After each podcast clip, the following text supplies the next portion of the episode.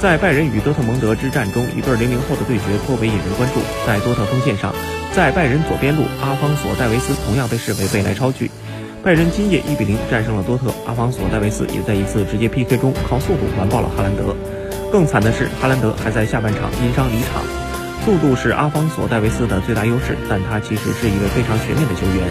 在这场比赛中，阿方索·戴维斯一共冲刺了四十二次，他最高时速达到了三十五点二七公里。